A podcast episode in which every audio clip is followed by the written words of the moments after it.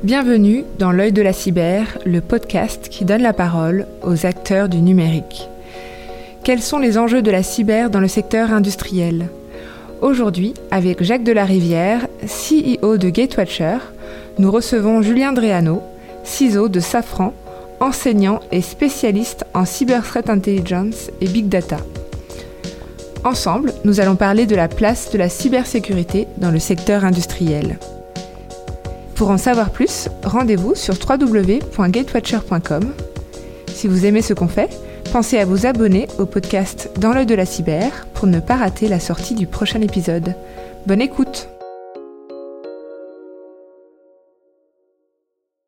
Julien, bonjour. Merci d'avoir accepté notre invitation. Nous sommes ravis de te revoir après cette période un peu hors du commun. Alors rapidement, pour nos auditeurs, pourrais-tu présenter ton parcours et nous dire comment tu en es venu à la cyber? Bonjour Anne-Laure, bonjour Jacques, merci pour l'invitation. Euh, donc mon parcours, d'aucuns diraient qu'il est un peu atypique. Euh, je démarrais par une, université, avant mes 30 ans j'ai fait quelques startups et j'ai rejoint le monde du privé euh, à mes 30 ans auprès de Thales où j'ai commencé à m'occuper de programmes on dit critiques et complexes et c'est là où les équipes cyber sont venues me chercher euh, histoire que je modernise leur capacité de SOC et tous leurs services MSSP. Puis en parallèle, depuis quelques années, j'enseigne sur différents niveaux universitaires à différentes matières, ce qui me permet de continuer de travailler mes discours, mon rationnel, mes concepts et l'ensemble de ma technique. Julien, Jacques, on sort à peine d'une période difficile pour les entreprises avec le Covid-19. Est-ce que pendant cette période, vous avez remarqué des difficultés particulières pour les DSI des entreprises? Alors oui, effectivement. Euh, cependant, les entreprises étaient assez euh, préparées à cette période puisque les grèves de la fin de l'année 2019 nous avaient fait anticiper le télétravail. Donc je, pense qu'il y a eu essentiellement des questions de, management et de suivi des collaborateurs qui ont, qui ont posé des difficultés. Et sinon, en termes de cybersécurité, c'est l'extension du télétravail qui a multiplier la surface de vulnérabilité. Globalement, pour les entreprises, euh, la première difficulté, en fait, c'était quand même d'absorber la montée en puissance du télétravail et, euh, bon, évidemment après d'assumer, d'absorber les effets économiques de la crise. Globalement, en France, on a quand même une culture liée au nomadisme qui est différente du télétravail. Euh, donc, on est passé en quelques jours de peu de nomades à travers le groupe et à travers le monde à une population massive de télétravailleurs qui sollicitaient de façon régulière et toute la journée les systèmes d'information et l'infrastructure. Donc ça, ça a été le premier challenge technique à relever. Et, euh, bon, et comme beaucoup de gens le disent aujourd'hui, le Covid a été également un accélérateur de la digitalisation de l'entreprise. Et ça, c'est principalement français, contrairement aux cultures anglo-saxonnes. Mais euh, avant, il y avait quand même quelques freins culturels au sein de l'entreprise sur le télétravail. Et là, d'un coup, bah, la société est fermée, on doit rester chez nous confinés. Bah, on va quand même continuer à télétravailler. Euh, Julien, quels est selon toi les indicateurs de maturité cyber dans l'entreprise? Bon, aujourd'hui, on doit remonter euh, un certain nombre d'indicateurs et euh, montrer de la visibilité aux dirigeants de l'entreprise. Donc, on commence à se structurer là depuis quelques années. également, on souscrit pour la plupart tous maintenant des, cyberassurances, donc on a un devoir aussi de présenter des indicateurs ou d'autres indicateurs suivant une autre forme.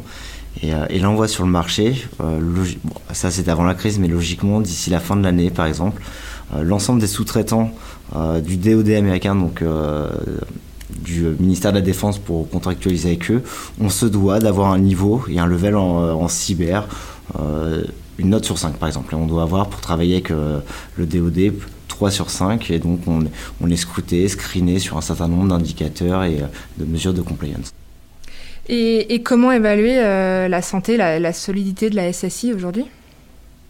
Aujourd'hui, bah, il y a de, nombreux indicateurs et même maintenant des acteurs de la cyber qui donnent des notes cyber aux entreprises.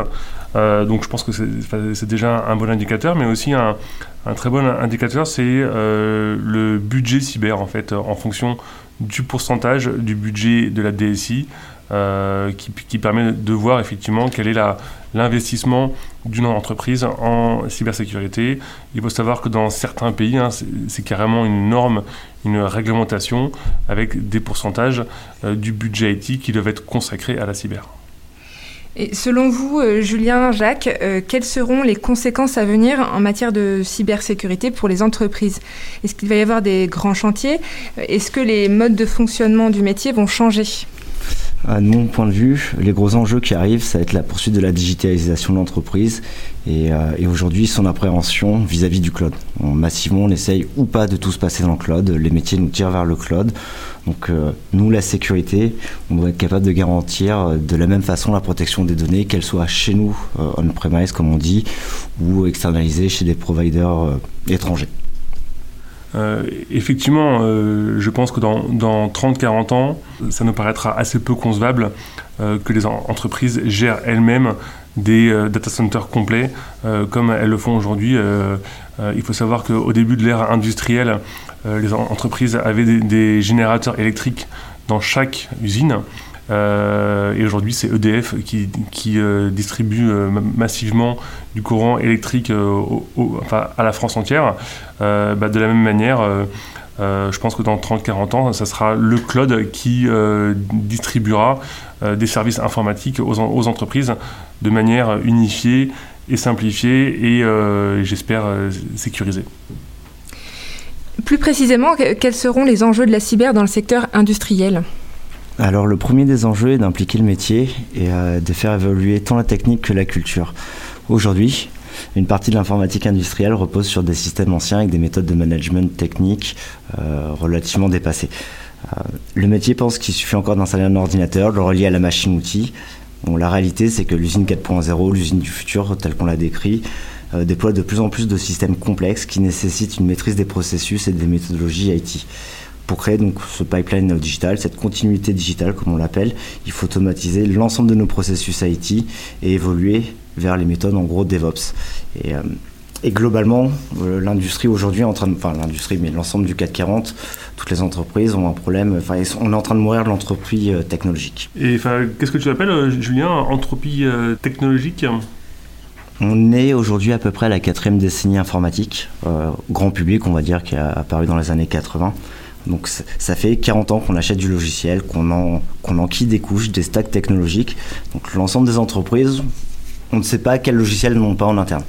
Et euh, donc cette entropie technologique, ça augmente notre surface d'attaque. Et nous, humainement, on n'est plus capable de tout gérer, euh, comme avant, à la main. Donc on a besoin de processus automatisés et on a besoin de réduire cette surface technologique. Très bien, merci. Très intéressant, merci Julien. Euh, l'évolution des cyberattaques ces dernières années a-t-elle changé des choses à propos de la considération du risque cyber? Euh, alors oui, euh, surtout l'évolution massive en fait des attaques à base de, ransomware. L'ANSI disait encore, encore récemment que, que, rien que sur le mois de juin, ils ont dû intervenir sur une trentaine de cyberattaques à base de ransomware. Hein. Euh, donc quand l'ANSI intervient, c'est uniquement sur des, opérateurs d'importance vitale ou des, des, opérateurs publics. Donc on peut imaginer les, dégâts euh, sur le reste de l'économie. Euh, et je pense que cette évolution des, cyberattaques a, fait que des entreprises ont, été arrêtées complètement et donc le sujet est remonté assez haut en termes euh, d'importance euh, stratégique pour euh, chaque entreprise. Les COMEX et CODIR aujourd'hui? Commencent à prendre connaissance et à prendre le risque cyber? globalement, la médiatisation des attaques y a énormément contribué. Donc on en parle de plus en plus dans les médias. les PDG commencent à revenir vers leur filière SSI pour leur poser des questions et appréhender le risque. Donc ça veut dire que nous, en interne, on commence à de plus en plus à se structurer, on commence à avoir de plus en plus d'investissements et évidemment qu'on a besoin du soutien et euh, du COMEX comme sponsor pour qu'on continue d'avancer en interne. Ok, très bien. Euh, euh, et, chez Safran, côté OT, comment est-ce que vous allez gérer des, millions de, de devices interconnectés? Quelle est votre stratégie concernant l'Internet des objets, si tout est interconnecté, est-ce qu'on ne risque pas un effet domino et, et une paralysie de tout le SI Quelle est votre stratégie par rapport à ça, Julien? Alors par rapport euh, à cette problématique qui est en train de se dessiner, qui n'est pas encore complètement arrivée sur le marché, mais qui va arriver dans très peu de temps, euh, il y a plusieurs axes de réponse. Il y a tout d'abord la réponse technologique. On va avoir besoin de fédérer l'ensemble de ces objets et d'augmenter nos lignes défensives par rapport à ce type de device qui commence à se connecter sur le réseau. Donc ça, c'est l'ensemble des travaux qu'on a de sécurité au niveau de l'usine 4.0. Il y a un certain nombre de normes internationales en place sur lesquelles on travaille. Comme très souvent, la sécurité by design est important. Donc défendre un château de cartes, c'est très compliqué. Défendre un vrai château bien construit, c'est la première des bases pour, pour notre défense. le deuxième point, c'est qu'il faut également accompagner, nous industriels euh, et acteurs euh, enfin, industriels, on doit accompagner nos fournisseurs et les différents éditeurs IoT pour les faire euh, mûrir et grandir sur les aspects de développement logiciel et d'intégration de la sécurité directement à la source du produit. Aujourd'hui, beaucoup de produits IoT sont développés par des entreprises sans culture IT et sans culture de sécurité. De les faire progresser sur ces points-là permettra à nous, les grandes entreprises, de bénéficier directement d'un euh, effectivement, euh, je pense que, comme le dit Julien, l'évolution vers la sécurité euh, by design est essentielle et au final aura bien moins d'impact en termes de coûts pour les, industriels. Et la prévention et, la défense est essentielle, mais elle sera bien moins coûteuse quand la sécurité by design sera implémentée dès le départ de la création des produits euh, donc euh, je pense que c'est une très bonne direction. Euh, Julien, Jacques, vous avez tous les deux connu de près des cyberattaques dans votre carrière. Quel a été l'impact à l'échelle humaine sur le management des équipes et sur la prise en considération du risque cyber a posteriori? Est-ce que ça a modifié la structure de l'entreprise et ses investissements en cyber? Alors effectivement, en France, on a une, une culture du risque très très réactive.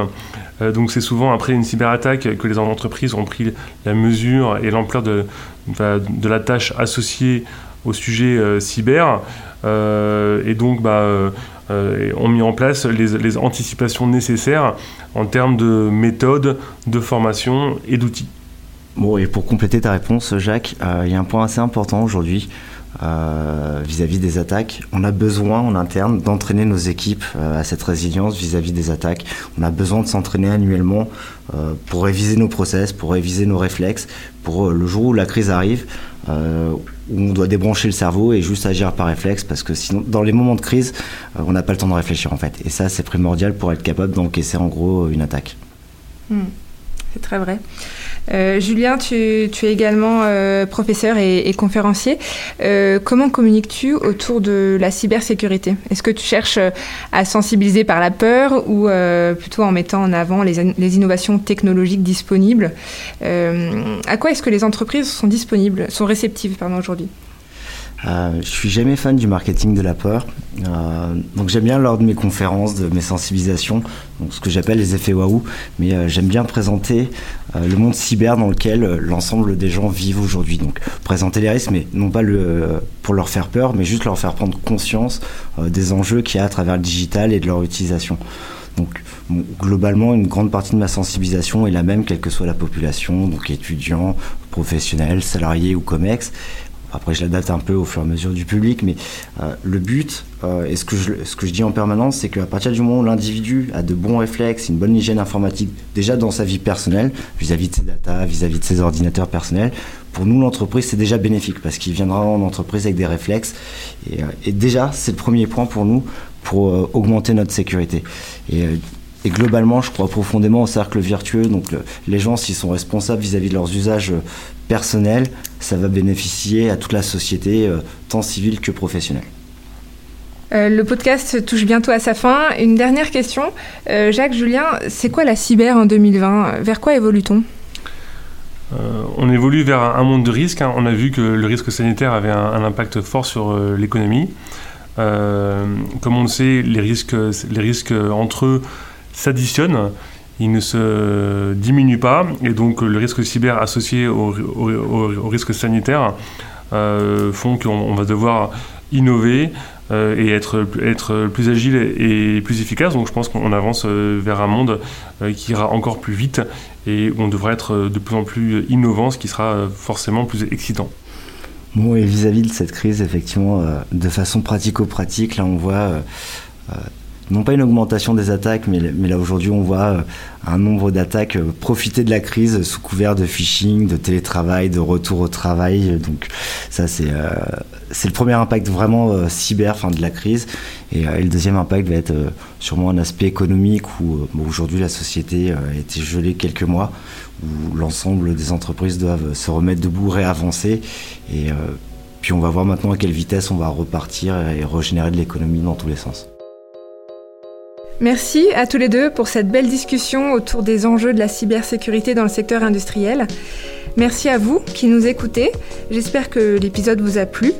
Si c'est le cas, n'hésitez pas à le partager sur les réseaux sociaux et à suivre notre actualité sur les pages LinkedIn et Twitter de Gatewatcher. Pensez à vous abonner au podcast Dans l'œil de la cyber et à nous laisser 5 étoiles sur Apple Podcast. Ça nous aidera à faire connaître l'émission. À très vite dans l'œil de la cyber.